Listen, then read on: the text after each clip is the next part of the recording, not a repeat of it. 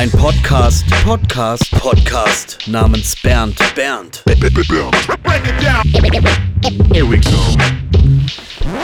Herzlich willkommen zu einer neuen Ausgabe von einem Podcast namens Bernd. Mein Name ist MC René und ich freue mich, dass ihr wieder dabei seid. Ich habe heute einen Gast, ähm, der oft so angesprochen wird, auf jeden Fall von mir, wie ich immer angesprochen werde, nämlich OG. Also er wäre für mich ein OG.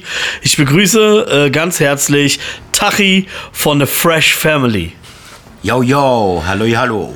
ähm, wir haben uns ja äh, vor zwei Monaten oder so wieder getroffen. Du warst bei einer Show, äh, die ich gespielt habe, draußen, Open Air. Teacher war auch da. Ihr ja. kanntet euch oder ihr kennt euch gut. Ja. Und ich habe mich gefreut, weil du auch einer der ersten warst, die ich früher äh, kennengelernt habe, als ich ein kleiner 15-jähriger MC René war. Und ähm, bevor ich dich aber dann in Real getroffen habe, kannte ich praktisch schon deine Musik. Ich kannte Jetzt geht's ab von Fantastischen Vier. Ich kannte äh, Fremd im eigenen Land von Advanced Chemistry. Und davor kannte ich Ahmed Gündes. Eigentlich dein äh, berühmtester oder finde ich so auch für viele prägendster Track, der diese ganze Thematik aufgemacht hat mit Migrationsbiografie, äh, wo jemand ähm, in diesem gebrochenen Deutsch praktisch drüber gesprochen hat und äh, das konnten wir alle auch äh, ziemlich nachvollziehen. Also umso geiler, dass du hier bist und wir vielleicht eine kleine Zeitreise machen von, von dem Rating der Mitte der 80er Jahre. Wie ging das bei dir los mit der äh, Hip-Hop-Kultur? Warst du ein B-Boy am Anfang? Ich war selbstverständlich ein B-Boy. Ich war 13 Jahre alt, das war 1983. Ich habe das natürlich im Fernsehen gesehen, dann später auch Filme wie Wild Style, die dann ausgestrahlt wurden. Und äh, ich war fasziniert von Breakdance und habe dann auch gesehen, da sind irgendwelche Leute, die bemalen Züge, Wände und ähm, ja, Rapper kamen da drin auch vor. Das war aber alles noch für mich so weit weg. Das Breakdance hat mich natürlich, der Breakdance. Wie viele, hat mich, hat, ja. Hat mich total fasziniert. Das habe ich dann geübt, gelernt, gemacht, auch mit Freunden und so weiter. Und ja, eine Weile später habe ich dann angefangen, dann auch äh, zu malen und habe dann als ich 15 war, so 1985, meine ersten Bilder gesprüht und äh, 1986 wurde ich dann sogar erwischt von, von der Polizei. Ja. Und ja. die ja, wurde dann 1987 dafür verurteilt. Das war wohl bestimmt als einer der ersten in Deutschland, der irgendwie wegen Graffiti verurteilt wurde. Hab aber natürlich auch andere Sachen gemacht. Äh, das war so eine Gesamtgerichtsverhandlung mit meiner Gang. Wir waren ein bisschen kriminell unterwegs früher in Rating West sozialer Brennpunkt und äh, für, ja, für deutsche Verhältnisse in Anführungsstrichen ein Ghetto. Ist heute auch immer noch ähnlich. Und, ähm, aber ich denke mir, ich habe mich auch als Ausländer, sage ich mal, als Türke, einfach automatisch mit, mit der Hip-Hop-Kultur identifizieren können, weil ich war auch in so, einem, in so einer Art Ghetto war auch sowas wie eine Minderheit und habe ja gesehen, dass das Latinos machen und äh, Afroamerikaner und äh, eigentlich kaum der normale amerikanische blonde Surfer-Typ typ dabei mhm. ist. So. Mhm. Und ähm, da ich ja auch wusste, ich bin hier auch fremd im eigenen Land, habe ich irgendwie Hip-Hop direkt irgendwie als mein Ding gesehen und habe es dann, ähm, es hat mich direkt fasziniert und äh, bin dabei geblieben. Ich kannte ja auch Mitte der 80er das Breakdancing oder wie man das dann, dann später bezeichnete, das B-Boying oder ja, was genau. es damals vielleicht hieß, aber in der Bravo stand Breakdance. Ja. Und äh, habe das noch gar nicht so als ähm, im, im Kontext der Hip-Hop-Kultur gesehen. Das kam dann erst später durch die, durch die Fanzines, dass diese Dinge zusammenhängen oder vor allem durch die Filme. Beat genau. Street war es bei mir. Wild Style war dann ein bisschen später. Nee, noch Beat, früher. Na, ja, Wild Style war früher, aber ja. ich habe zuerst Beat Street ja, auch gesehen. Okay. Und das hatte ja auch schon diesen Harry Belafonte äh, Märchencharakter ja. und äh, das hat natürlich total geflasht, auch vor allem halt auch wegen diesem Song Beat Street, The King in the Street. Also wie er gerappt hat und unten waren ja die Untertitel auf Deutsch und konnte man verstehen, dass der Text einen Sinn hat, also eine, eine krasse Message. Und diese Message kam auch bei uns an. Also ich habe das richtig gefühlt, ich konnte förmlich spüren, äh, dass, dass das die Stimme der Minderheit, die Stimme der Unterdrückten ist, der sozial Schwachen. Und als halb Marokkaner oder jemand, der auch Andersartigkeit durch die Gesellschaft äh, zu spüren bekommen hat. Das war ja dann früher, ich weiß nicht, wie es bei euch war, bei uns waren hier auch in der Stadt wirklich Skinheads, Nazis. Und dann habe ich gemerkt, oh, ich glaube, so der guckt mich so krass an, weil ich ein bisschen braunere Haut habe, weil der denkt, ich bin Türke. also damals ja. konnte man ja die Ausländer für die Deutschen waren so, alle Türken. Waren alle Türken. und so. ich weiß. Ne, und ähm, was mich interessiert ist, ähm, nach dem Breakdancen oder äh, B-Boying und nach dem äh, nach deiner Graffiti-Karriere äh, bist du ja dann zum Rappen gekommen. Hast du denn auch, äh, wie wir alle oder die meisten aus meiner Generation und die davor auch erst auf Englisch angefangen zu rappen? Natürlich, natürlich. Mhm. Also was waren denn deine Vorbilder? Also meine ersten Vorbilder Bilder waren natürlich äh, Grandmaster Flash, Furious Five, äh, Furious Five, Mel Mel und äh, aber auch Roxanne Chanté und Roxanne so. Chanté. Oh, da war ich total verrückt nach die mm. Stimme und dann hat man auch gehört, dass sie da gegen KRS One battelt, ja und äh, das, also bei Roxanne's Revenge bei dem Song. Das war 1987 mhm. oder so, als ich das gehört habe. Und da habe ich gedacht, wow, was ist das denn? Und äh, habe das dann auch in so einer Zeitschrift auch gelesen, wer sie ist und so. Und das hat mich alles total geflasht.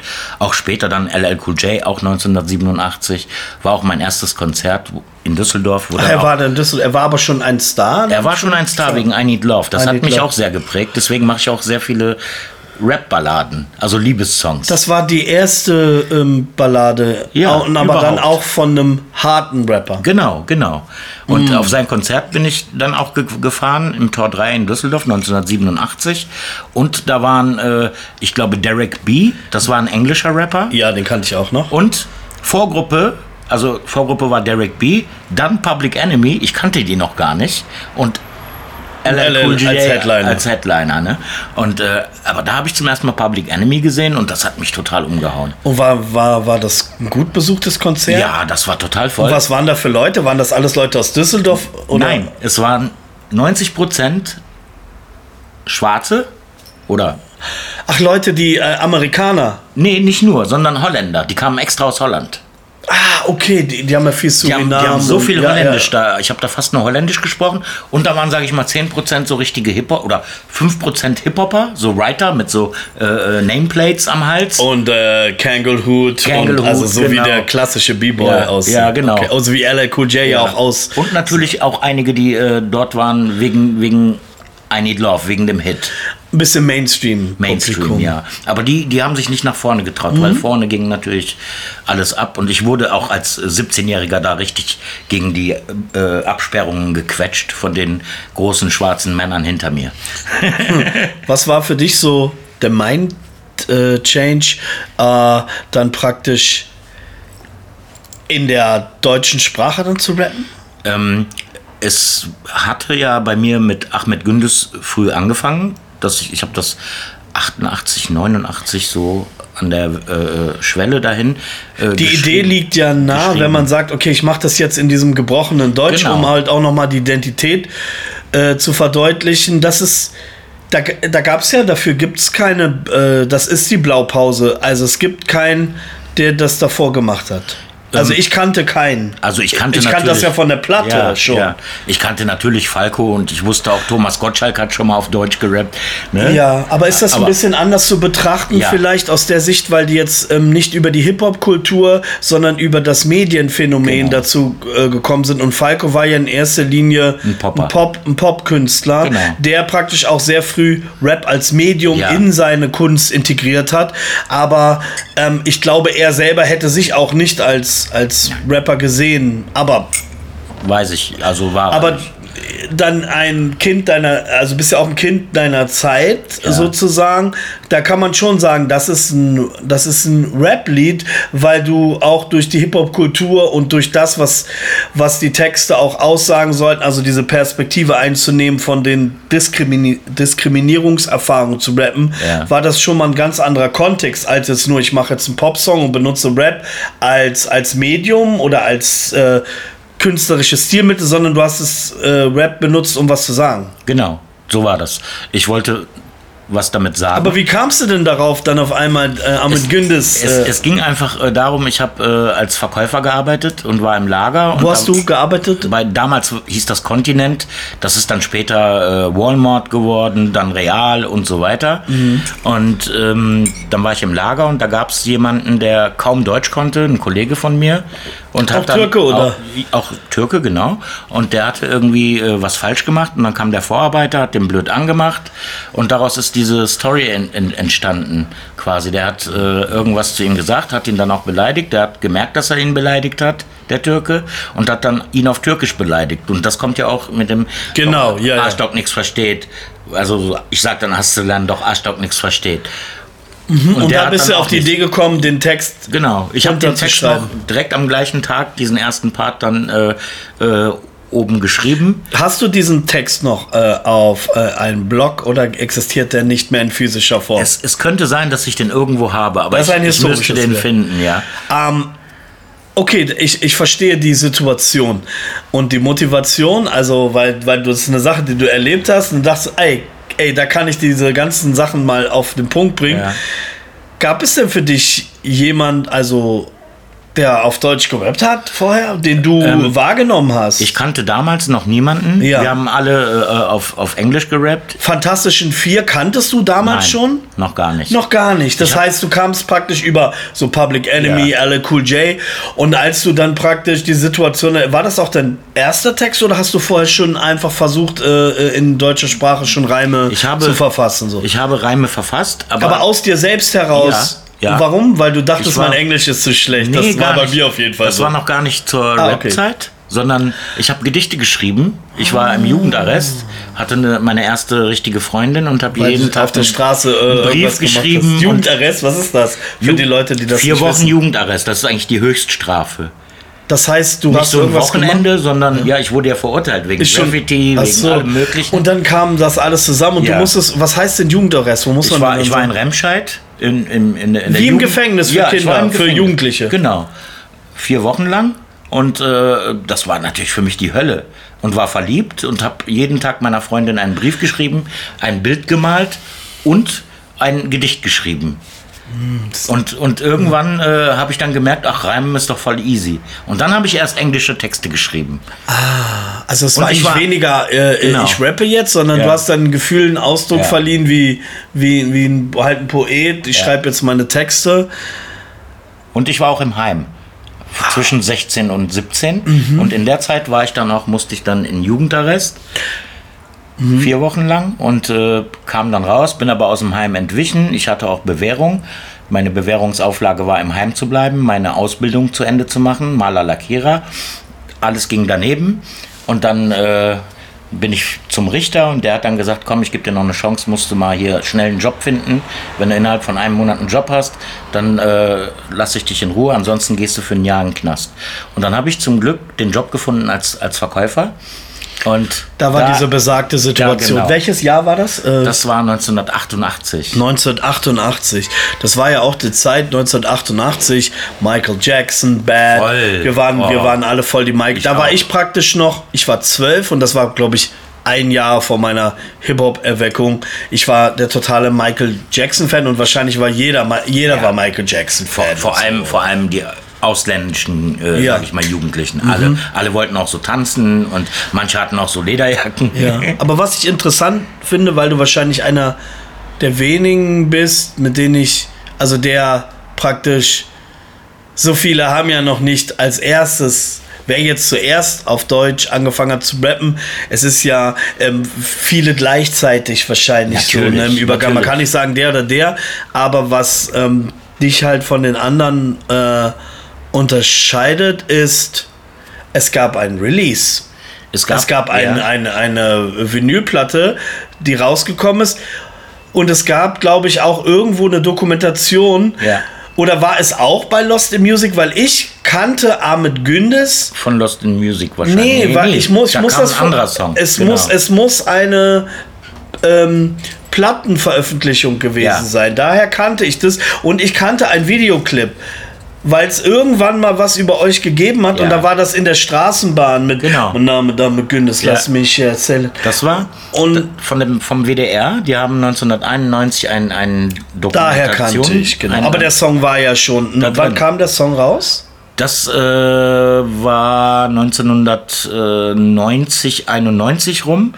Aufgenommen haben wir das aber schon 1989. Ah, aber dann war das, war, äh, ich glaube, aber jetzt geht's ab, kam glaube ich Kam auch. 90 raus. 90, aber Das dann war, war das. vorher. Ah, ja, ja. Ich dachte Aber- immer, der Song war vorher veröffentlicht. Islamic Force hat eine Platte veröffentlicht, glaube ich 1988 oder so. Äh, die kanntest du bestimmt auch. Ja, klar. Ne? Und, und, aber das war noch auf Englisch. Ja, und Moses Und P. Moses Peller mit Twilight der Zone. hat ja schon viel früher. Ich, Genau. der, er war ja eigentlich der Erste. Genau, aber der hat ja dann noch auf Englisch gerappt und ich meine, gut, Genau. der ist ja halb, halb Afroamerikaner, also von daher. Er durfte das und war damit auch authentisch und ich war auch echt, ein- echt aber Fan brauchte damals. dann auch, äh, äh, uns war das ein bisschen zu Dancefloor-mäßig. Das war so, aber man hat schon gemerkt, okay, das ist schon ein etwas professionelleres Ja, Lager. ja, er hat sich ja genau. dann tatsächlich dann erst ähm, als Künstler richtig aufgestellt mit der Rödelheim-Nummer, Genau. ne? Und dann später natürlich jetzt Moses P., wie wir ihn jetzt alle kennen und so. Er ist einfach für mich, ich habe großen Respekt vor ihm schon immer gehabt. Ja, ja, also äh, das war aber noch mal ein andere, das ist noch mal ein anderer Werdegang, ne? Ja. Also da müsste man mal mit Moses auch sprechen. Ihr kennt euch ja Solltest wahrscheinlich du. auch. Ja, ne? wir kennen uns, wir hatten Beef. Wir haben uns ja gegenseitig, also der hat ja Ach angefangen. ja, wie war das denn? Damals gab es auch Beef. Ja. Aber das kenne ich von Rödelheim. Das kam ja Genau, dann der hat später. ja einen Rundumschlag hat einen Rund, wenn sich zwei oder Ja, drei streiten, freut sich der dritte oder Genau. vierte. Wir haben aber geantwortet. Ah, okay. Wir haben geantwortet Es gab keine zweiten. Antwort sonst. Ne? Nee. Keiner. Die Fantastic Vier und Wir Advanced haben Chemistry, geantwortet. die haben nicht geantwortet. Ja, wir haben, das lasse ich doch nicht auf mir sitzen. Ich muss antworten, das ist logisch. Aber kommen wir noch mal zurück zu der ähm, zu dieser Aufnahme. Ahmed Gündes im Studio 1989 aufgenommen. Und du hattest eigentlich, äh, soweit ich das richtig verstanden habe, keinerlei Kenntnis, dass noch jemand äh, von dem du mal irgendwo gehört hast, auch auf Deutsch gerappt äh, hat. Gab es denn zu dem Zeitpunkt irgendwie so ein Hip-Hop-Fanzine? Gab es natürlich, aber gab es etwas, was dir bekannt war, wo du sagst, ey, guck mal, das ist ein Fanzine über Hip-Hop-Jams, wie es ja dann äh, Matthias Lanzer Rap Nation Ja. war ja auch mit eins der ersten oder Genau. MC und so. Das kam ja alles dann erst später. Das war ja eigentlich eine Aufnahme, die völlig losgelöst von dem Wissen oder Existenz, dass es sowas womöglich wie eine Szene gibt, wo Leute auch dieselben Interessen verfolgen, zum Beispiel zu rappen oder so. Das finde ich am faszinierendsten. Wie, wie hast du dir darüber mal irgendwann Gedanken gemacht? So? Wie, wie, oder wie hat sich denn das angefühlt aus der heutigen Sicht? Ich habe mir ehrlich gesagt gar keine Gedanken gemacht. Ich habe einfach nur gerappt. Es war ja auch so, dass ich äh, mit äh, 17, 18 Jahren meinen äh, Gangster-Freundeskreis quasi gewechselt habe, woanders hingegangen bin. Die waren alle um die 15, 16 Jahre alt. Ich war schon 17, 18. Und denen hab, die, ich habe sie dann requiriert oder rekrutiert und denen gezeigt, hier, das ist Breakdance, das ist, habe dann nochmal so eine neue Welle gestartet. Du hast dann auch Hip-Hop schon dann auch wahrgenommen als, als, als einen kreativen Ausdruck, den man auf Absolut. verschiedene Arten machen kann. Genau. Das Tanzen. Ich habe auch gemerkt, auch als Writer. auch Writer und, Und dann ist Fresh Family daraus auch entstanden.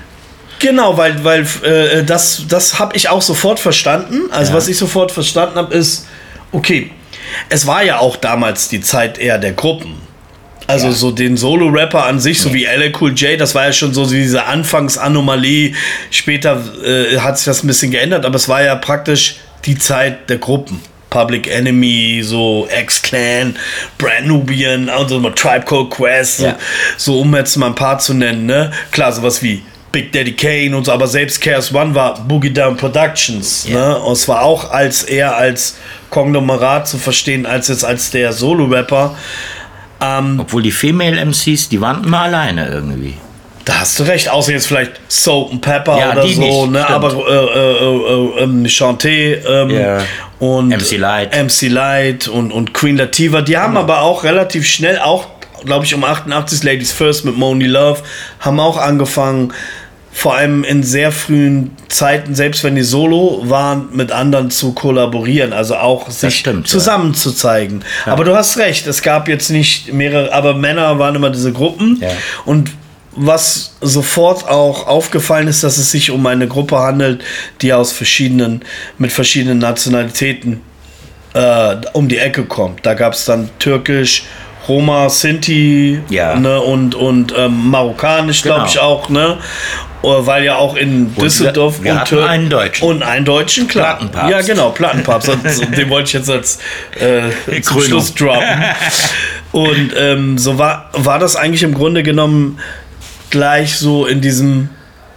Ihr habt, das ist ja jetzt kein Casting gewesen, Nee. sondern äh, es war halt, weil sich, weil ihr euch für, für die Musik interessiert habt und dann, ja, okay. Wie kamt ihr auf den Namen dann? Fresh Family? Der ist mir irgendwann eingefallen. Das ist doch so ein Hip-Hop-Name aus Ja, der Zeit, so ja, Fresh geil. Family Ja, und klar. so. Ja, ja. Was, was Besseres ist mir nicht eingefallen, weil ich fand den Namen auch gut und ich wollte den auch nicht mit Y schreiben, sondern mit Doppel-E, so ein bisschen wie Bruce Lee. Hm. Wie Bruce Lee oder, oder, wie irgendwas mit äh, DJ bla bla D. Das ging also wir ist alle auch auf deinen Mist gewachsen. Du Genau. warst sozusagen so der Stammesführer oder Ja, so, ja, wenn man das so bezeichnen will. Okay, ähm, Ahmed Gündes ähm, war eine Single, die veröffentlicht wurde. Das weiß ich nämlich nicht mehr genau, Nein. sondern im Kontext einer Platte, eines Genau. Albums. Es war, es war, Ein Debütalbum, das war euer Debütalbum. das Album hieß Coming from Ratinga, angelehnt an Straight Outta Compton. Ja, Coming from Matinga, daran erinnere ich mich auch noch. Ne? Ja. Und wir wollten das natürlich nicht genau übersetzen, aber sowas ähnliches machen. Und so ist, da ist mir dann Coming from Ratinga. Mhm. Ja. Ratingen äh, wollte ich nicht sagen, Coming from Ratingen hört sich doof an. Ratinga hört sich so ein Ja, bisschen ja. so Coming from La Raza. So Das war auch so ein bisschen meine Rugger-Zeit auch. Mhm. Und, und das kam da so ein bisschen karibisch rüber, dieses Ratinga. Okay. Hat es ein bisschen umgeslackt. genau. Ähm, und was mir aufgefallen ist, dass ihr, ähm, sag ich mal jetzt so als die erste Canek Rap-Gruppe, Ja. äh, äh, tatsächlich aber auch eher sehr lebensfroh aufgetreten seid. Also gar nicht jetzt so, ähm, wie das vielleicht heute Ja. ähm, eher ist, ähm, aus vielerlei Gründen und so, kann man ja auch noch mal drauf zu sprechen kommen, sondern eher so positiv, lebensbejahend, trotz der ähm, doch vielleicht nicht ganz so einfachen Biografien, die wahrscheinlich auch jeder von euch hatte, habt ihr dann doch eher diesen lockeren, teilweise ja auch schon selbstironischen Stil. Also jetzt fand ich nicht übertrieben, aber so wie ihr wahrscheinlich auch privat wart, immer am Scheiße labern, Ja, Spaß klar. haben und so. Absolut. Das habt ihr auch eigentlich in der Musik wiedergespiegelt. Etwas lockere, funkigere Beats und so. Und wir hatten uns schon mal drüber unterhalten, ähm, auch irgendwie damit auch angeeckt, weil Ja, es gab ja dann ja, ja. auch noch andere äh, äh, Rapper. Ähm, ich war ja sehr, äh, sehr, sehr Neutral. jung. Für mich war das ja alles so, okay, äh, äh, die, die benutzen deutsch-schwarzen Rap. Ich war eh von allem fas äh, fasziniert, auch wenn ich natürlich eher dann im was heißt im Advanced Chemistry Lager war, aber da war ich halt viel, äh, weil ich da abhängen konnte, so Ja, aus Braunschweig raus. Verstehe. Erzähl doch mal deine Berührungspunkte oder wo man gemerkt hat, komisch, warum muss ich mich jetzt für das, was ich tue, rechtfertigen? Das war- auch wenn man jetzt, aber das ist ja auch ein Konflikt, der dann aufgetreten ist. Kannst du ist- vielleicht mal schildern? Ja. Da gab es ein Release oder wie kam dieser Release und was ist dann passiert? Also es ist äh, so gewesen, dass wir sowieso von Anfang an kein Geld hatten für Equipment und wir haben im Jugendzentrum geprobt und da war auch ein Sozialarbeiter, der gesagt hat, ey, mit eurem blöden Drumcomputer, wir hatten so einen Drumcomputer, ist das echt scheiße und euer Beatbox, das könnt ihr mal eine Nummer machen und so, aber ihr braucht echt einen Schlagzeuger und einen Bassmann und vielleicht noch einen Gitarristen. Und wir so, naja und so. Und dann meinte er, ich bring mal ein paar Leute mit. Und dann waren die da und dann haben wir dann auf eine Band dann immer geprobt. Und so ist das dann entstanden, dass wir dann auch äh, noch andere Leute dazugenommen haben, die dann Instrumente spielen konnten. Und wir waren auch die allerersten, die mit einer Band gespielt haben.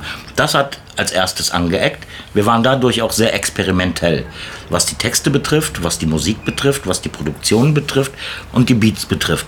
Wir hatten ja nie diese fetten Hip-Hop-Beats, sondern da war immer Gitarre dabei, Bass gespielt dabei und so weiter. Ein paar Samples von Plattenpapst und Scratches. Und dann auch mal Gesang. Ne? Und da wurden, wurde uns dann äh, auch vorgeworfen, ja, Rap. Äh, Aber das war erst auch nach dem Release einer Platte. Und wie, Ja. wie habt ihr denn überhaupt geschafft, eine Platte zu veröffentlichen? Hattet ihr einen Plattenvertrag oder wie noch kam nicht. das? Es, es ging erst los. Wir haben äh, in Düsseldorf einen äh, Band-Nachwuchswettbewerb gewonnen. Und da gab es 5000 Mark zu gewinnen. Diese 5000 Mark haben wir genutzt und wir haben auch ein paar Shows gemacht, die Gage irgendwie gespart, sodass wir 10.000 Mark hatten. Und mit diesen 10.000 Mark haben wir dann eine EP rausgebracht, die hieß Coming from Rottinga. Das, waren- war euer erster Release. Genau. 1900. 91 kam die raus, aber aufgenommen 89. Ja, zwei Jahre hat das gedauert. Das hat alles gedauert. Aber wir haben es selbst bezahlt. Und wir haben sogar die, äh, das Albumcover selbst geklebt. Das heißt, diese, diese, dieses Release ist Ja. praktisch eigentlich ein Independent Release. Also es Total. war jetzt keine Es hat Sony Wir haben eine oder. LC-Nummer erfunden und die dann drauf geschrieben. Ja? Einfach uns Und wie viel ausgedacht. habt ihr davon damals gepresst? Weißt du das? Tausend. Tausend Stück. Es gibt nur tausend Stück. Und ihr habt die Ist dann eine selber auf äh, äh, pressen lassen. Jams verkauft oder bei Ja. euch in der Hood? In der Hut, überall, wo wir Ihr wart waren. bestimmt bekannt bei euch in Rating, Ja, oder? ja, natürlich. Ich meine, da kennt ja auch jeder jeden oder viele Eben, kennen eben. sich halt auch so, ne? Wir haben dann ähm, daraus, äh, ähm, ja, und dann, als wir aber auch das, äh, die Platte aufnehmen waren, das war so eine WG am Düsseldorfer Hafen. Und dort hat ein Regis- Regisseur gewohnt, der äh, Dokumentationen macht für den WDR. Und der wurde aufmerksam auf uns und hat ja gesagt, boah, das ist ja faszinierend, was Und ihr die macht. Geschichte und ja. Und dann wurde, wurde, dann kam der WDR und hat dann einen 45-minütigen Beitrag über uns gedreht, der dann 1991 im September ausgestrahlt wurde. Und den kann man natürlich bei YouTube sehen. Coming Und den habe ich gesehen. Und da habe ich das erste Mal. Äh, äh, und auch was mich natürlich fasziniert hat, war, weil ich damals so voll der Sample-Nerd auch war, war natürlich auch die. Diese, diese türkische äh, in der Sita-Gitarre, ich weiß nicht, was das war. Das, das waren äh, Ja? Barlamas Hass, die mein Ja. Bruder gespielt hat. Ach, Gott hab ihn selig. Ja, oh, das heißt, es ist jetzt nicht ein Stück, was es schon gab und ihr gesampelt habt, weil das dachte ich, ah, wahrscheinlich so aus der Plattenkiste ähm, Ja. deiner Eltern, irgendeine türkische 70er Jahre. Das heißt, weil es ist so, es ist so super Ja, musikalisch, ja, ja. also so. äh, Aber, aber den ah, Beat hat Roman Preilowski gemacht, Headrush. Die Drums. Genau. Ja, aber ich dachte aber, Auch ey, den Sample da drin. Der ist von, äh, Genau. ich glaube, von Curtis Mayfield.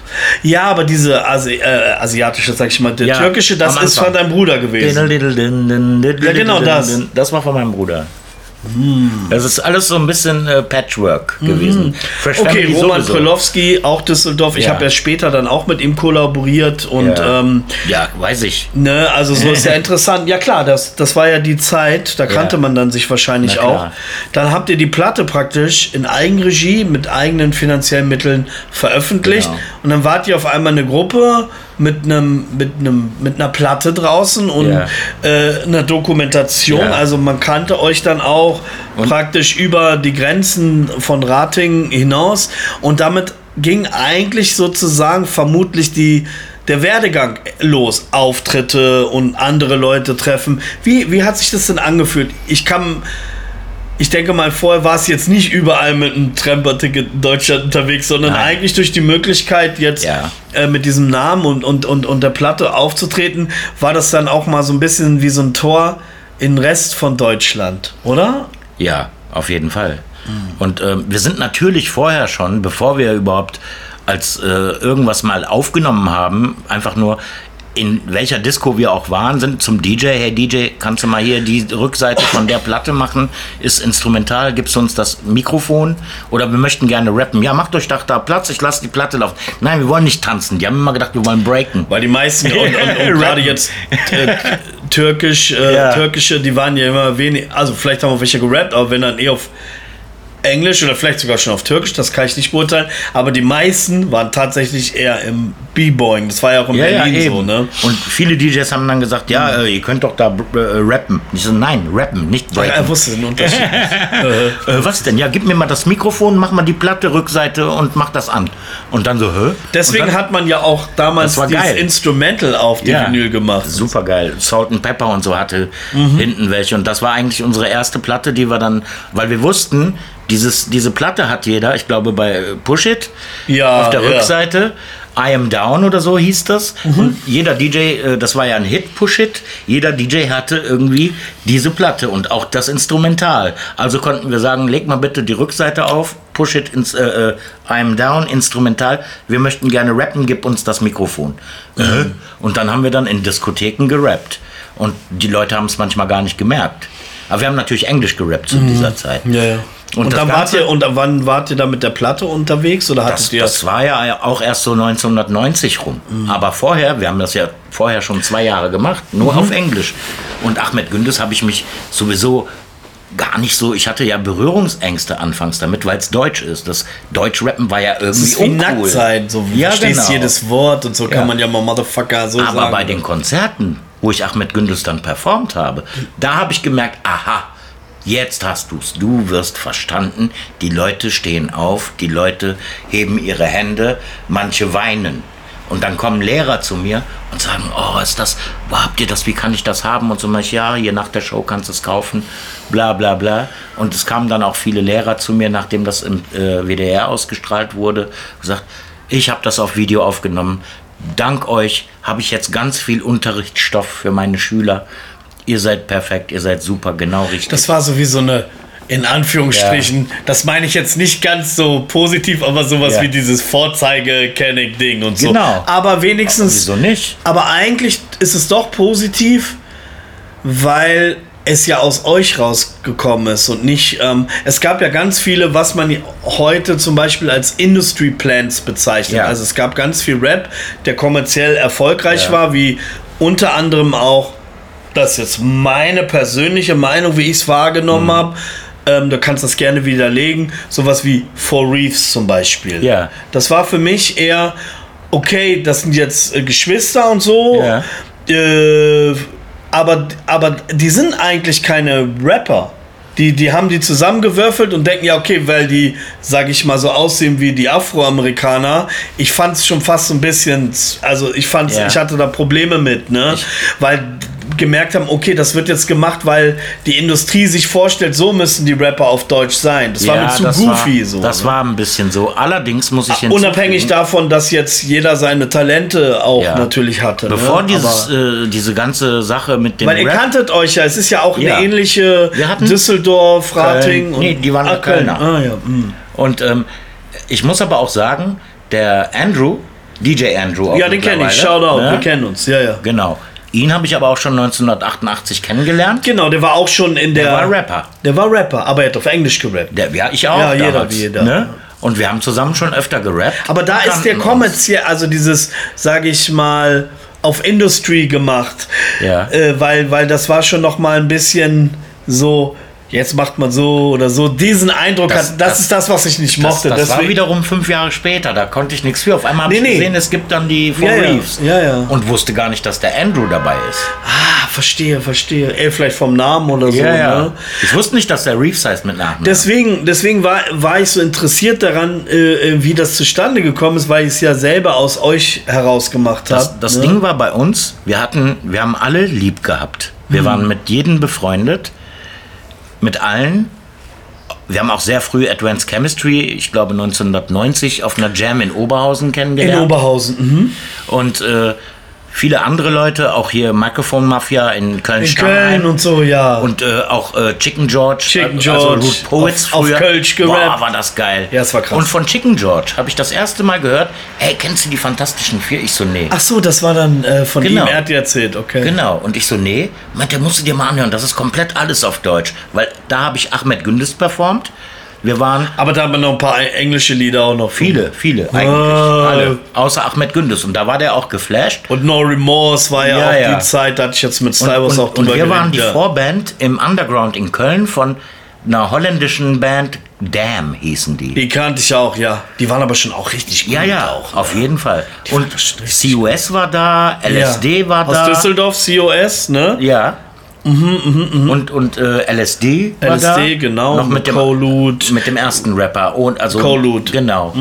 Bevor dann äh, dieses, äh, wie Da haben sie sich LSD Proton genannt. Genau, dann Die haben zwei sie Brüder ja und äh, nee, ich glaube, das war Colute und Defcon und und und. Aber aber man war wirklich damals noch so richtig eine Community, hat sich ja. wertgeschätzt, auch auch äh, die coolen Säue, die auch vorher auch noch anders Köln, hießen. Genau, das ne? wusste ich nicht, wie die hießen. Die hießen, glaube ich, Cologne Rap Association oder Association, keine Ahnung. Die kannte ich ja ta tatsächlich dann über den. Äh, wir hatten ja dann, ich habe ja auch sehr früh schon meine erste Aufnahme gemacht. Ich glaube mit 15 oder 16 ja. als Teil von State of Departments. Ja, die kannte ich auch. That's Real Underground. Und da war aber auch coolen Säue drauf. Genau. Ach, mit ihren ersten Liedern, Monotonie und ja, ja, stimmt, stimmt. Erinnerst stimmt, du dich? Ja. Das war ja auch, äh, wann kam der Sampler? 91, 2? So um den Dreh. Das war auch so eine Zeit, wo es langsam so ja, losging, ja, wo die Leute ähm, verstärkt auch Releases hatten. Da ging das ja. äh, ich äh, kannte natürlich auch die Fantastischen Vier dann irgendwann, genau. aber ich kannte sie nicht persönlich, ah, ja.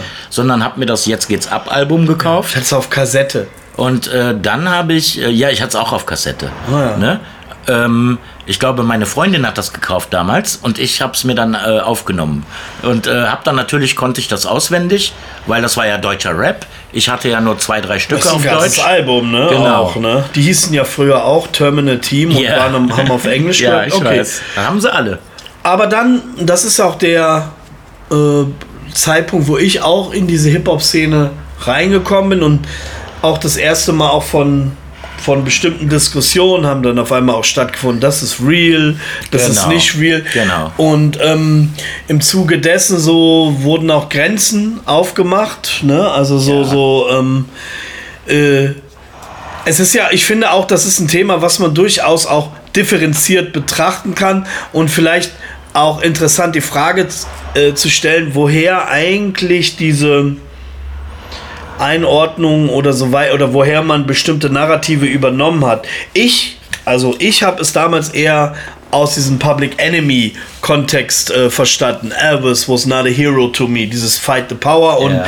das ist auch um ein Stück weit Aneignung, kulturelle Aneignung ähm, geht, dass praktisch Musik von Bluesmusikern in Amerika übernommen wurde, von weißen Musikern und ja. praktisch die haben damit, sag ich mal, monetarisiert, also Mehrwert generiert und da ging aber nichts wieder zurück in die Richtung von den Originatoren.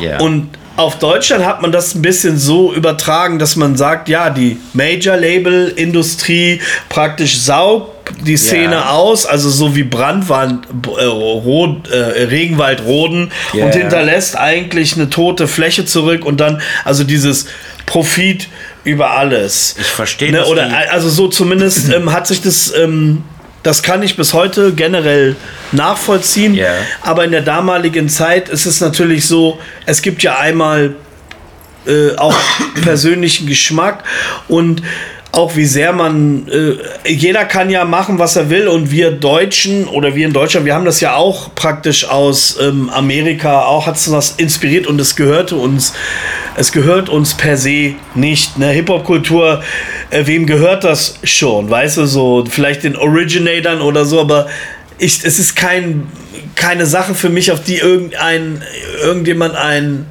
Besitzanspruch hat ist halt eine Frage, welche Werte man im Leben hat. Und ich glaube, zu der damaligen Zeitpunkt ähm, war so diese No-Sellout-Politik und so weiter. Ja. Als ich im Außen den kommerziellen Shit gesehen habe, dann dachte ich so, ja, nee, sowas, da, da, das ist ja gar nicht das, was wir hier machen, so, ne? Ja. Also unabhängig jetzt davon. Aber da gab es ja ich war halt sehr jung und ich habe das halt mitbekommen, wie äh, äh, auch mal mit Advanced Chemistry, darüber hatten wir auch privat schon mal geredet. Ich will jetzt auch keinen Beef oder so aufmachen. Es war eh einfach, eh nicht. Äh, gibt's eh nicht, ne? Aber da gab es halt auch eine, eine lebendige Diskussion. Also ja. man hat halt miteinander auch äh, diskutiert, ähm, wo man nicht einer Meinung war. Ne? Ja. Und das fand ich ganz interessant, weil ich dachte, ah, okay, interessant, woher das kommt, warum ist das so? Ja, du bist ja ein paar Jahre älter ja. gewesen und hast es sicherlich auch noch mal anders wahrgenommen. Es, war, es, es lag ja auch so daran, dass wir, nachdem wir im äh, WDR ausgestrahlt wurden, dann auch äh, die Major-Labels auf uns aufmerksam geworden sind. Mhm. Weil wir ja auch dadurch einen Bekanntheitsgrad hatten durch diese Dokumentation, die die auch viele gesehen haben, sage ich mal. Und äh, wir haben dann auch äh, bei äh, Phonogramm, später Mercury, unterschrieben.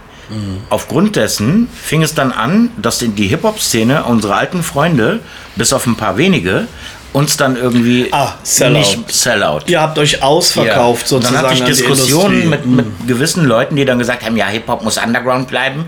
Blablabla und dies und das. Und darfst eigentlich nur vor 100 Leuten rappen, das ist Hip-Hop. Mhm. Ich so, ey, ich mach doch hier einfach Hip-Hop. Ich will doch Leute erreichen. Natürlich, das war auch genau die Zeit, als die Fantastischen Vier mit Dida ihren Hit hatten. Mhm. Und ich kannte die paar Monate davor, habe ich sie kennengelernt, persönlich. Mhm. Wir haben zusammen gefeiert und so, aber die waren noch relativ unbekannt. Erst ein paar Monate davor kamen die da raus Ja. und dann wurden sie zu Stars. Interessanterweise ähm, ist also der, der äh, also die Fantastischen Vier, die sind ja praktisch sozusagen wie eine mittlerweile äh, also die kommen zwar auch aus diesem Hip-Hop-kulturellen Kontext, kann man, wie alle anderen, die damals äh, infiziert wurden damit, die sind aber im Laufe ihrer Karriere tatsächlich zu einer, zu einer, also unabhängig von dem Background-Band geworden. Ne? Ja. Also ich meine das völlig wertfrei. Und der Song Dida war so ein bisschen für uns damals goofy im negativen Sinne, weil er dieses Cypress Hill Verballhorn hat, was wir so cool fanden. Ja, okay. und, äh, und aber natürlich lief dann immer im Jolly Joker, es ist die da, die da Ja, am Eingang überall. steht. Ne? Also es ist halt, sage ich mal, so ein bisschen so ein Breakthrough und ähm, musikalische Kritik kann man ja immer üben, äh, ne? Aber die Fantastischen Vier haben ja sehr schnell ja auch für sich selber entschieden, dass sie doch eigentlich eine Band sind. Ey, ich bin populär. Also Ja, auch mit ja. diesen Begriffen halt auch eben gespielt. Ich will jetzt gar nicht sagen, da gibt es für mich keine Gewinner oder keine Verlierer. Das Leben ist das Leben und jeder selber muss seinen eigenen Weg finden, um seinen Erfolg oder Nicht-Erfolg, also so um seinen, um mit sich oder mit Dingen ins Reine zu kommen. Ne? Aber ich habe gemerkt, wow, das ist ein Thema, was viele beschäftigt hat, wo Leute auch darauf reagiert haben, eben ne, wie die Fanta 4 natürlich auch. Man will ja nicht, man wird dann angefeindet. Ne? Die haben uns allen die Türen geöffnet. Die haben, also Smudo hat auch große Dinge vollbracht, meiner Meinung nach. Der hat ja auch mich mal gefragt, ob wir nicht zusammen so eine Art Collabo machen mit verschiedenen Rappern. Er hat das dann äh, Reimachse genannt. mit Oli Bagno mit damals. Oli Bagno, mit den Reimbanditen, mit Hatte man das Säue. sozusagen dann noch automatisch gleich als Gegenbewegung zur alten Schule oder sowas? Nicht so. mal so wirklich. Nein, aber die Leute so. Ja, also so also ich fand ich das. weiß gar nicht, ob ich habe das erste Mal Oli Bagno rappen gehört. Ja, So, aber ah, ist ja genau, cool. ich auch. Und abgesehen davon habe ich, ähm, habe ich, äh, ich glaube, die alte Schule war da noch gar nicht präsent. Meine ich zumindest. das Doch, war der, sehr der Sampler früh. war 93. 93, aber sehr früh. Dieses, Ne? Ja, ich äh, kannte das. Da gab es auch ein Video das, zu das Track. Abgefahrene, Ne? ja, und das Abgefahrene davon ist, er hat gesagt, pass auf, wir machen das, aber wir möchten das äh, über Rap Nation machen, nicht über eine Nation. Plattenfirma, Ja. über Matthias Lanzer. Und äh, wir machen das auch so, den Erlös, die 50% von dem Erlös, was wir daraus erwirtschaften, spenden wir, weil der Song positiv heißt, der deutschen AIDS-Hilfe. Ja, okay, verstehe Das ich. finde ja, ich ja. voll cool. Ja, ja, okay. Aufgrund dessen kam aber auch wegen Smudos Popularität, kam dieses, dieser Song positiv auf dem Bravo-Sampler, der sich eine halbe Million Mal verkauft hat. Da haben wir dann Geld erwirtschaftet und 60.000 D-Mark der deutschen AIDS- AIDS-Hilfe gespendet. Und die anderen 60.000 haben sich dann die fünf Bands geteilt. ja, okay. Das war, das war eine coole Sache. Für uns so als Band 12.000 Wenn Mark. man sich überlegt, so, ähm, Bravo-Hits, also da, da gab es richtig Ja, dann krass. richtig GEMA-Schotter auch Ja. und so. Ne? Also Liz, je nachdem, Ja. was Lizenzen waren, also die Verträge damals, also Und auch nur für meinen Major-Label-Verträge- 16er. Nur für meinen ja. 16er. 12.000 Mark dafür bekommen. Major-Label-Verträge waren ja wahrscheinlich dann auch nicht ohne und die wenigsten hatten vielleicht einen guten Anwalt oder so. Ne? Und ich muss Smudo auch dafür danken. Er hat die Jazzkantine mit ins Leben gerufen. Ah, ja, Mit da- der bin ich seit fast 30 Jahren immer noch unterwegs. Das war eigentlich der Punkt, auf den ich dann kommen wollte, weil das ist ja jetzt für mich dann auch ein lokales Thema und Ja. so. Während wir das Gespräch hier führen, sitzen wir auch in Braunschweig. Genau. Ne, als Background. Und äh, genau, also Jazzkantine, ich wurde ja auch, äh, also als Fun Fact auch angefragt, da als Rapper mit einzusteigen. Es war aber nicht mein, ähm, mein, war nicht mein Weg, ne? Und äh, völlig wertfrei und ähm, aber es war dann interessant, ah, guck mal, Tachis dabei oder äh, sag ich mal, äh, hier äh, Capu, Carsten Löwe, also Capu, bekannt äh, früher gewesen für die, die das jetzt zum ersten Mal als Cappuccino. Aber wir kannten uns natürlich schon so Aus der Hood. aus der Hood halt so. Ich war jetzt so im Weststadt, so ich bin dann, wir sind dann immer ins Café Zeiten, der war so immer im Café Americano. Ja, der war der auch eher so jemand, die haben auch mehr so R&B oder New Jack Total. Swing gehört. Eigentlich immer wie die Canics, aber der Ja. auch als Deutscher. Capo ist ein Kenneck. Und Auch wenn er Deutscher ist. ja, ja, aber wir haben uns immer persönlich gut verstanden, auch wenn man vielleicht einen unterschiedlichen musikalischen Geschmack hat. Aber jeder, der mich kennt, weiß, dass das für mich kein ähm, Hindernis ist, um einfach cool miteinander zu sein. Ja. Und interessanterweise äh, war ja für dich dieses Jazz-Kantinen-Ding ja auch eigentlich nochmal ein weiterer Step in die Professionalität als Künstler. Ja. Also ja, es war ja ein Projekt, was wahnsinnig äh, erfolgreich gerade im Mainstream war, beziehungsweise hat die Jazzkantine äh, richtig eigene Fans. Also die fanden Ja. dann Jazzkantine, vielleicht kannten die jetzt gar nicht dieses Jazz-Test, woraus das höchstwahrscheinlich Ja, inspiriert war. genau. Äh, ähm, ist ja auch okay. Äh, aber Jazzkantine war dann praktisch ähm, ist wie so eine Instanz und auch immer noch. Ne? Ja. Es, es, es gibt immer noch Touren. Und da war natürlich der Song von Smudo, Respekt, ist Genau. meine Aufgabe und nicht eine falsche Maske, die ich aufhabe, auch noch ein guter Rhyme. Und mit Alexeys 555 Ja. ist meine Nummer. Meine Freundin ist ein kleines Biest, die holt mich ohne Schule ab. Die meistverkaufteste Single war Ich mach dich Krankenhaus von mir und Ach, Rossi. Ah, okay, ja, siehst du. Und du hattest, halt- aber die, also die war, die kannte ich am meisten. Das mit Ja. Krankenhaus war, habe ich dann, habe ich nicht so Das kam auch und später so. wahrscheinlich, Ah, ja, deswegen. Ja. Das heißt, du hast dann, äh, äh, da ging deine Liebe mit der äh, wunderschönen Löwenstadt Braunschweig los. Ja, ich habe ja auch hier fast neun Jahre gelebt. Du hast hier super, wir sind uns auch mal begegnet und Genau. so, das fand ich total witzig. Ich dachte, okay, er ist jetzt Braunschweiger. aber man kann ja aus Rating weggehen, aber man kriegt den Jungen nie aus, äh, oder Rating nie aus den Jungen so. Genau. Und mein Sohn ist hier geboren worden in der Löwenstadt als Sternzeichen Löwe. Das heißt was. Krass. Ich meine, die, die, die, die richtige Hochzeit der Jazzkantine, es war ja dann so richtig, richtig, richtig viel Live-Gigs. Also Ja. ihr seid ja, ihr seid ja jetzt nicht nur auf eigene Touren, sondern ihr wart ja auch richtig krass auf Festivals unterwegs. das Und das ist schon krass. wieder dann wieder ein anderes Game. Das ist dann, hat dann gar nichts mit diesen ganzen Diskussionen, die man dann hatte in der Hip-Hop-Szene, sondern es war ein richtiges, professionelles ähm, Live-Game. Ja, wenn du, wenn du auf ein Festival kommst und dann sitzt denn da Run DMC in der Backstage, Mm. dann denkst du dir, was ist denn hier los? Dann siehst, siehst du äh, eine Woche später dann Cypress Hill in der Backstage. Mm. Und dann spielst du als Vorgruppe von James Brown. Das ist so, hä? Wo bin ich hier? Mm. Für mich war das so. Und äh, na klar, wir waren mit Fresh Family ja auch Vorband, eine Konzerttour mit Ice-T Buddy Count 14 Tage lang und auch mit Warren G unterwegs 14 Tage. Und wie war denn das? Also, du warst ja da dann auch ähm, in diesem Ensemble Jazzkantine Ja. ja auch als einer der Hauptprotagonisten, also Vokalisten, Ja. mit eingespannt. Äh, hat das nicht dann irgendwann auch kollidiert mit Fresh Family? Oder? Das, äh, also hat- kann ich mir gut ja. vorstellen. Ja. Vielleicht kannst du dazu nochmal. Fresh Family hatte für mich immer Priorität. Wenn ich, wenn ich äh, Shows mit Fresh Family hatte, konnte ich bei Jazzkantine nicht mitmachen. Mhm. Das hatte Priorität, war auch so abgesprochen. Aber Fresh Family hatte nicht so viel zu tun wie ich mit der Jazzkantine, von daher hat das geklappt. Mhm. Es gab dann nur einmal ein, ein Ding, da ist die Jazzkantine nach Südafrika gereist als Kulturaustausch. Und da konnte ich nicht mit, weil ich mit Fresh Family auf Tour war. Was ich äh, total äh, schade finde, weil da haben die Jungs alle Nelson Mandela kennengelernt. Das hätte ich gerne natürlich. Und auch andere Sachen, die die dort erlebt haben.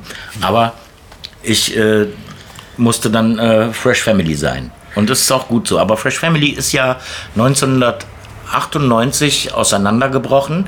Einfach so, weil irgendwie auch die Luft raus war. Wir hatten auch nicht mehr so schon Bock aufeinander. Aber ich habe auch gemerkt, bei den anderen ist so ein bisschen die Luft raus. Vielleicht. die einer- Interessen verschieben Ja. sich. Vielleicht auch hat, ist einer, Einer- Vater oder so Ja, geworden. nee, gar nicht mal. Ach so, okay. aber, aber einer wirft mir immer noch vor, das lag an Jazzkantine. Das stimmt überhaupt nicht. Mhm. Ich, ich sag ihm dann immer, das lag an dir. Du hättest mehr, mehr tun müssen. Mhm. Du hast einfach nichts gemacht. Und sagst, es lag an mir und an Jazzkantine, kann nicht sein. Ich habe auf zwei Hochzeiten getanzt, du konntest das nicht mal auf einer. Ja, es sind manchmal die unterschiedlichen Wahrnehmungen von Dingen so, die einen dann so ein bisschen. Das ist ja. Deswegen hat sich ja auch dann auch irgendwann wahrscheinlich eher das Konzept Solokünstler durchgesetzt, Eben, weil doch eben. Bands dann doch ähm, Plattenpapst fing damit an. mi- mindestens natürlich ja auch denselben Arbeitsethos ha äh, haben müssen, beziehungsweise selbst wenn man den hat, geht es ja auch noch um kreative Vorstellungen, die man von einem Projekt hat. Deswegen habe ich auf jeden Fall auch immer Hochachtung vor Bands, die das so lange schaffen, äh, zusammen zu bleiben. Und vielleicht begreift man sich dann auch irgendwann eher als, ähm, das ist meine Arbeit. Das ist meine Arbeit, aber ich habe meine privaten Kontakte woanders. Man hat ja, oder der Laie, oder nennen wir ihn den Zivilisten, Ja. der jetzt vielleicht keine Kenntnis hat von diesem Live, wie wir das vielleicht gelebt haben, für den ist es vielleicht hat es eine etwas romantisierende Vorstellung von äh, dem Gefüge einer Band. Fünf Leute, die zusammen durch dick und dünn gehen, die Best Yeah. Friends sind. Aber oft gibt es ja auch Leute, die so eine geniale kreative Chemie haben, die sich aber vielleicht womöglich privat gar nicht ausstehen können. Ne? Das eine hat oft mit dem anderen äh, nichts zu tun, gerade wenn jetzt wir über einen professionellen äh, Bereich sprechen, wo man dann auf Tour ist, dann wird es halt zum Stück weit auch, na, auch wenn das natürlich auf der Bühne stehen und performen vor Leuten, die Energie, das ist immer wieder aufregend und so, aber es ist auch Arbeit irgendwann. Es ist ja nicht nur auf der Bühne stehen, es ist ja auch das Dahinfahren, das Proben, Natürlich. neue Tracks schreiben, ähm, ra äh, Musik rausbringen, sich auch dem öffentlichen Feedback zu stellen und so. Das sind alles halt mal so Belastungen, die man vielleicht, wenn man das nicht kennt, vielleicht eine etwas zu romantisierende Vorstellung davon hat. Ne? Ihr Ja. seid ja sicherlich auch mit der Jazzkantine durch dick und dünn gegangen. Ja. Das sind so viele Menschen, die alle ihre ähm, Einzelleben auch haben. Ne? Ja, wir waren ja viel mehr früher, jetzt sind wir, ich sag mal, nur noch zehn, die dann unterwegs sind, also neun auf der Bühne. Wir nehmen aber auch oft einen eigenen Mischer mit. Und äh, es ist aber jedes Mal eine geile, schöne Klassenfahrt, wenn wir auf Tournee gehen. Und äh, wir haben 17 Alben bisher rausgebracht in all den Jahren. 29 Jahre ist das jetzt alt. Nächstes Jahr feiern wir unser 30. Mal sehen, wir machen, arbeiten viel mit dem Braunschweiger Staatstheater zusammen. Und Deswegen bist du ja auch hier, Genau. weil du auch schon, ähm, war es das letzte Jahr, das Theaterstück, wo du mitgewirkt hast? Ja, ja. Letztes Jahr. Vielleicht kannst du noch mal erzählen, was es da geht, damit die Leute checken, äh, äh, weil wir haben ja hier ein Staatstheater in Braunschweig. Ein großes. Ein sehr großes sogar. Und du bist ja jetzt auch nicht nur ein Rapper, sondern bist auch ein, bist auch ein, äh, ein Theaterschauspieler. Ein, äh, Kleindarsteller, würde ich mal sagen. Oder, oder ein, ein, Ja. äh, ja, ein, Was ein äh, tatsächlich Laiendarsteller. mit der Geschichte dieser Stadt auch Ja. zu tun hat. Ne, da kann ich auch noch was lernen. Ein cooles Stück. Du kommst ja heute zur Ja. Generalprobe, guckst es dir an. Und ähm, ja, also es geht darum, dass wir äh, den Herzog stürzen, das äh, Schloss anzünden, das brennt dann. Es spielt 19, äh, 1830 und ähm, das hat es alles gegeben und das war die einzige gelungene Revolution auf äh, deutschem Boden bis zu der Revolution 1989 in äh, die DDR, das mit der DDR. Das war aber wirklich die einzige, wo es geklappt hat, die, äh, die Macht zu stürzen. Ja, krass. Und dann musste halt dieser Herzog, der Diamantenherzog, der sich nicht ums Volk gekümmert hat, aber äh, um sein Reichtümer, der äh, musste dann ins Exil und dann taucht dann natürlich auch Karl Marx auf und andere Leute, alles Zeitgenossen, Paganini und so, die, die dann engagiert werden von diesem Herzog und so, weil er hat Geld ausgegeben für Kunst und Kultur, Diamanten gesammelt und sich mit Bitches vergnügt, ja. Aber das Volk musste hungern, Inflation kam, Bier, Brot, alles wurde teurer und das Volk hatte keinen Bock mehr drauf. Und das ist alles vor 190 Jahren hier passiert. Unglaublich. Also Und das da- spielen wir als gerapptes Musical, stellen wir das da, gesungen und gerappt, aber live gespielt natürlich. Ja. Interessant auch, dass der, der Sprechgesang als, als solches Medium da auch Einzug hält, aber eigentlich auch nicht verwunderlich, weil man eben auch viele Dinge so geil ausdrücken kann. Ne? Ja. Was ich die ganze Zeit, oder worüber ich oft nachgedacht habe, wenn ich äh, wieder den Sprung zurück mache in, in, in eure Anfangszeit, Ja. dass ihr die ersten Canic-Rapper in Deutschland, also zweifelsohne wart so, äh, wenn man sich überlegt, es hat ja der Rap, der dann in den 90ern bekannt geworden ist, ähm, mit, äh, also der aus der Szene, der erste deutsche Hip-Hop-Hype, äh, war ja mit Beginner 1, 2 und so weiter. Leute, Ja. die auch und und damit konnten sich zum Beispiel ähm, viele, die dann eher also Kennex konnten sich damit gar nicht so Gar nicht. identifizieren wegen, dass da war Snoop und Pac war in der Lebensrealität Genau. näher und ähm, da hat ja ein Paradigmenwechsel stattgefunden Ja. und so weiter. Das hat ja dann irgendwann gekippt mit Ja. ähm, es kam erst dann Vorläufer wie Savage, Azad, Azad. und dann ging es los mit Bushido Ja. und der hat halt ein ganzes Feld aufgemacht und mittlerweile ist das ja eine, eine Riesenindustrie. Ja. Äh, und die Lebensrealität äh, dieser Leute und so, das sind ja auch Dinge, die du auch durch, in deiner Jugend kanntest, auch wenn das sich in verschiedenen Zeitebenen abspielt. Deswegen umso interessanter, ähm, wie denn deine persönliche Sichtweise ist auf auch Straßenrap ähm, anno äh, 2023 und so weiter. Ich finde es ja super, dass so viele Rap-Planeten nebeneinander Ja. äh, existieren, aber speziell ähm, von jemandem, der auch mit Biografie, also Migrationsbiografie, so wie ich eben auch, aber du bist ja noch mit der Ja. Sprache auch noch mal mehr verbunden oder mit der türkischen Sprache. Äh, wie hast du das wahrgenommen? Also wie, wie, wie empfindest du das? Also so, so, so was, was fühlst du dabei? Also es ist äh, so, dass äh, mir mein Sohn vor einigen Jahren äh, dann auch irgendwie so Trap vorgespielt hat, womit ich wirklich nicht viel anfangen konnte, aufgrund der Beats. Ja. Darauf konnte ich nicht gut tanzen. Ich Ja. tanze ja auch gerne. Und, äh, und äh, ja, Trap war so nicht mehr, aber im Nachhinein, es hat sich alles so ein bisschen verbessert. Ja, also, also es ist jetzt weniger trappig, finde ich mittlerweile. Und äh, viele Sachen finde ich auch mittlerweile richtig gut. Da passiert einiges. Es ist auch nicht mehr so böse wie vor fünf, sechs Jahren teilweise, habe ich das Gefühl. Aber sowas wie OG Kimo oder so, ne, das ist ja, das ist ja eher Hip-Hop als, Ja. obwohl da auch ein paar trappige Stücke drin sind ab und Ja, zu. ja. Ne? Aber, aber das äh, haut mich dann wiederum um. Ja. Aber, aber ich mag natürlich auch die, die äh, Rapper aus Ostdeutschland, wie äh, Morlock Dilemma oder so. Mhm. Das, ist, das ist aber dann wieder Hip-Hop. Genau, was Und ist das ja ist noch ja mit so- Lyricism und Genau, so. und das Mhm. ist ja gar nicht so die Industrie. Ich höre aber auch generell gar nicht so viel Deutschrap. Mhm. Ich bin immer noch hängen geblieben in den äh, 90s. Was denn? Und ja, B.I.G., Redman, Okay. Method Man, Ja, also okay. Death Squad. Das Wie sind so- viele wahrscheinlich Ja, dann auch aus wahrscheinlich. der, aus der, aus der Generation und so. Also aus der Golden Era Aus quasi. der Golden Era, ja, kann man ja schon als Golden Era bezeichnen, weil es äh, weil's ja eben den Weg oder den Siegeszug auch in den Mainstream, äh, äh, der wurde ja dargelegt. Ne? Das ist ja unabstreitbar. Ich, ich freue mich aber, wenn, der, wenn ich irgendwo in einem Club bin. Aber du bist jetzt nicht unbedingt, du bist jetzt, äh, oder wirkst auf jeden du bist jetzt kein so einer, so, ja, früher war alles besser Nein, Vertreter. nein. War, war, Es war anders. Es war anders. Ich war jung, klar. Wenn man Wie jung ist denn ist, das ist mit deinem besser. Sohn? Der hat ja auch deinen Musikgeschmack, teilt ja zum Teil und ein paar Ja. Sachen äh, zeigt er Papa auch mal, was geht. Ja, oder? ganz, ganz früh, also vor über zehn Jahren oder, oder vor fast zehn Jahren hatte er noch viel Cringe und so. Und äh, mittlerweile ist er aber auch ich habe mich ja mit ihm unterhalten. Ja. hat ja schon einen ziemlich stabilen Geschmack. So. Ja, total.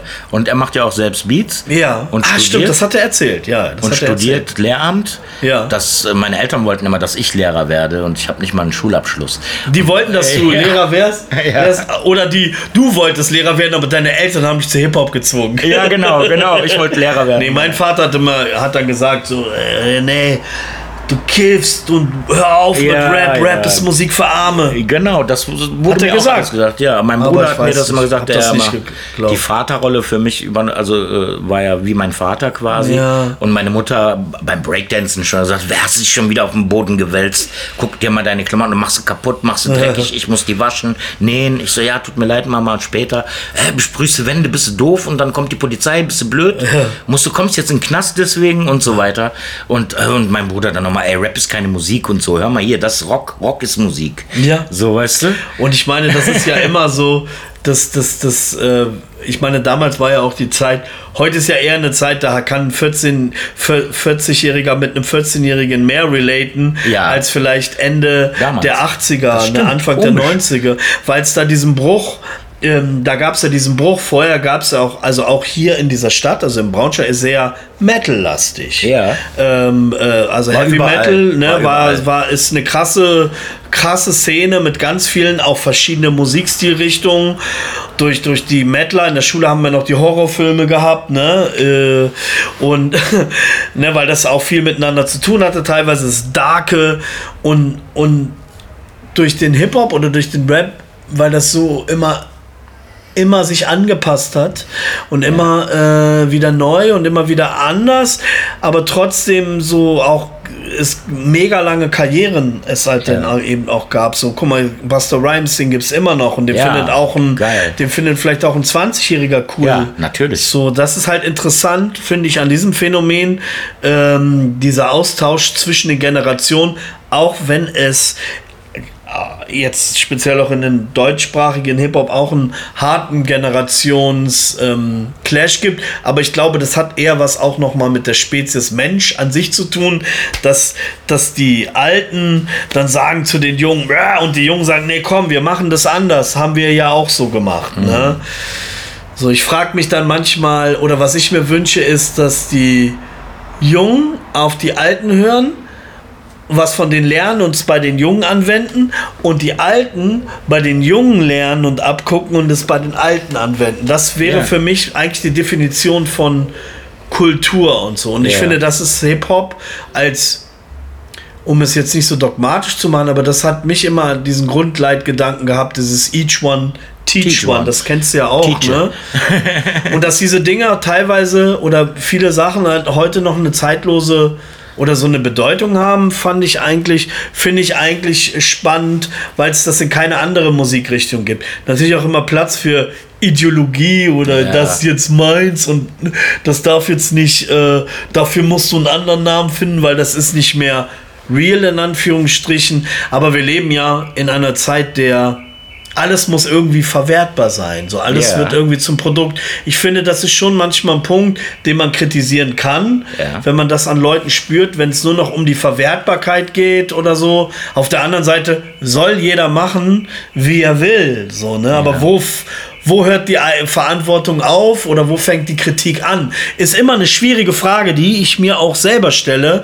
Und da du ja auch irgendwie Jahrzehnte mit dem Musikgeschäft zu tun äh, gehabt hast und immer noch hast, ähm, hast ja bestimmt auch viele Abgründe gesehen, so was passiert, wenn die Leute nur noch auf die Kohle gucken oder ja. nur noch, ähm, ne, davon kannst du auch wahrscheinlich ja, mehrere Lieder singen. Ne? Ich weiß ja nicht, wie du das für dich gelöst hast oder was du, was, was deine Erkenntnisse daraus waren. Ja, meine, meine Erkenntnis äh, daraus ist eigentlich äh, einfach nur meine Dankbarkeit all dem gegenüber, dass ich das so lange mache, machen darf.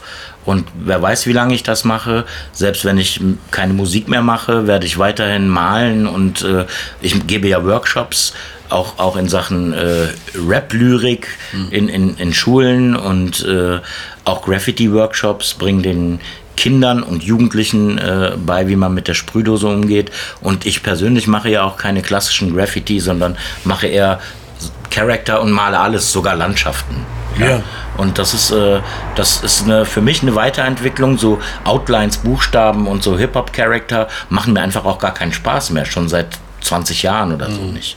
Und äh, das ist, äh, ich bin einfach dankbar, dass ich diesen Hip-Hop-Weg gegangen bin, der mir als 13-Jähriger, das war wie so eine Erleuchtung für mich.